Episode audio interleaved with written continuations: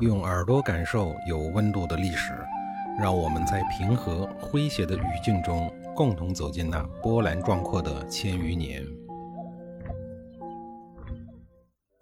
上一集里啊，我说到了面对不依不饶的围观群众，柳下惠啊不得不展示一下自己的学问。他整理好衣冠以后啊，就开始了主题演讲。柳下惠先是从上古时期的皇帝开始说起。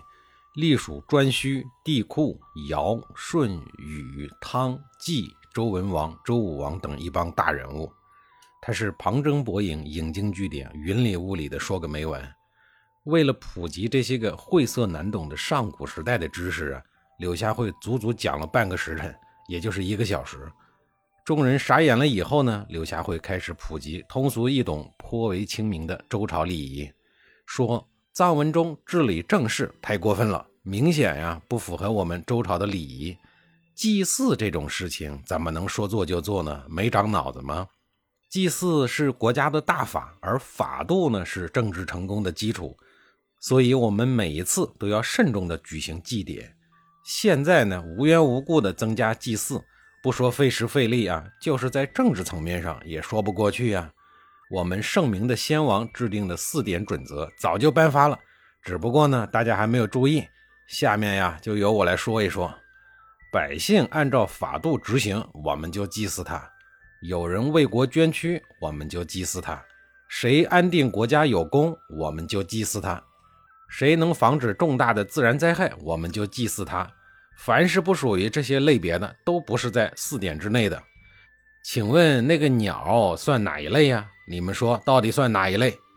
柳霞会开始声情并茂地向群众们提问了。演讲啊，进入了互动的阶段。刚刚已经傻眼的人群啊，逐渐的清醒了过来，还响起了零星的掌声。掌声不够热烈呀，柳霞会呢继续开炮，说呀，这是一只来历不明的鸟，还是一只不停的叫的鸟，大家都搞不懂它是谁，就要祭祀它。把鸟当作国家的大典，难道我们鲁人是鸟人吗？面对柳下惠的问话，群众们集体把头啊摇得呼呼带风。谁会承认自己是鸟人呢？柳下惠接着拔高演讲的高度，说：“仁者善于评价功劳，智者善于处理事务。海鸟无功而祭祀它，不是人；自己不懂又不问，不是智。现在呀，这一带的沿海地区恐怕是要有灾害了吧？”生活在大江大海的鸟兽们，他们总是能预先知道灾害，并且知道及时的躲避。所以我断言呀，大海呢恐怕是要出事儿了。掌声啊，终于雷动了，整齐划一呀。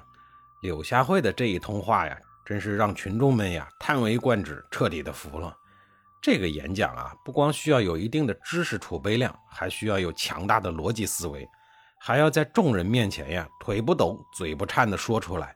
这种镇定啊，就不是常人所能及的，怪不得柳下惠有坐怀不乱、不动如山的真君子称号，令我佩服啊。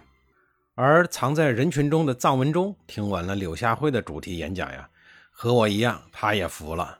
他跑到了台前呀，态度极为诚恳地对柳下惠说：“确实是我的错呀，柳先生，您的话我不能不当做原则呀。”就这样啊，柳下惠凭借一张嘴、一肚子学问，成功的阻挠了一次劳民伤财的祭典活动，不得不令人佩服。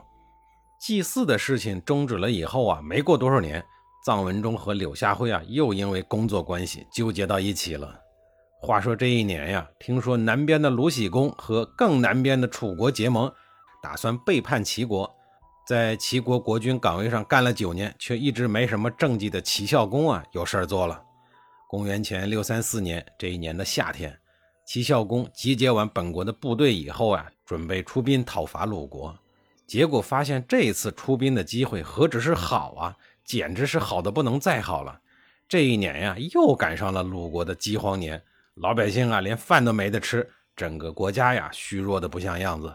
齐孝公幸灾乐祸的想啊，多年以前你们鲁国饥荒，全国人呀都快饿死了，结果呢？没饿死的臧文忠厚着脸皮带着金银财宝到齐国来借粮，要不是我爹齐桓公心生灵敏救济你们呀，你们鲁国都给饿没了。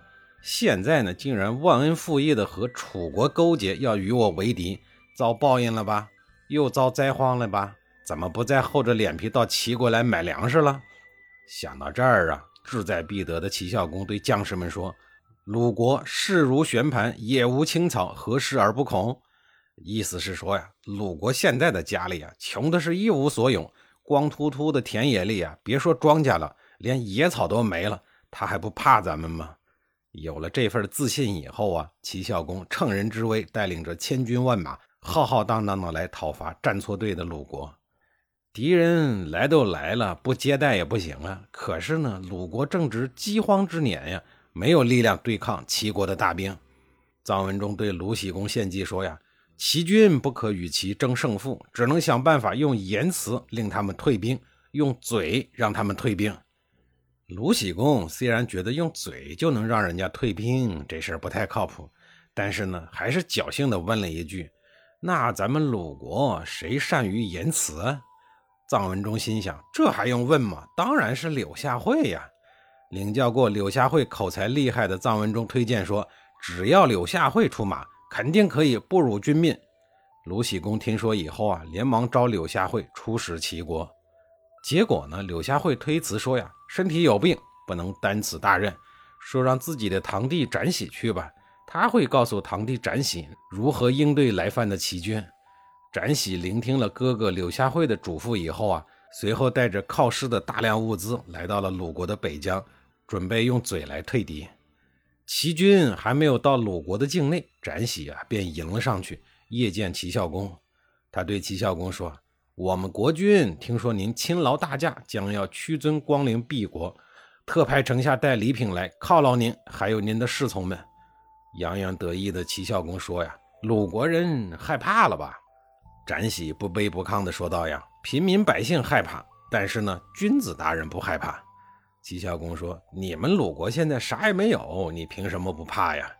展喜回答说：“呀，凭你爸和我们国君的盟约呀，咱们两国立下了和平友好条约，要求世世代代的子孙呀都不要互相残害。这个条约就保存在盟府里，由太史们掌管着。”见齐孝公不说话，展喜接着问：“难道您继承齐桓公的霸主之位没几年，就要忘记你爸说过的话吗？”笨嘴拙舌的齐孝公啊，一时语塞了。见齐孝公无言以对呀，展喜呢，赶紧又说了一大堆的奉承的话。您是什么千古明君呀？您将继续发扬齐桓公留下的优良传统，用不了几年就又能称霸天下之类的奉承话，听得齐孝公心里啊甚是舒坦。见火候差不多了呀，展喜赶紧命令人奉送了一大堆钱财，相当于在物质上呀再给齐孝公一个台阶下。就这样啊。不糊涂的齐孝公浩浩荡荡的收兵回国了。这么看来，齐孝公的行为是不是有点荒唐可笑啊？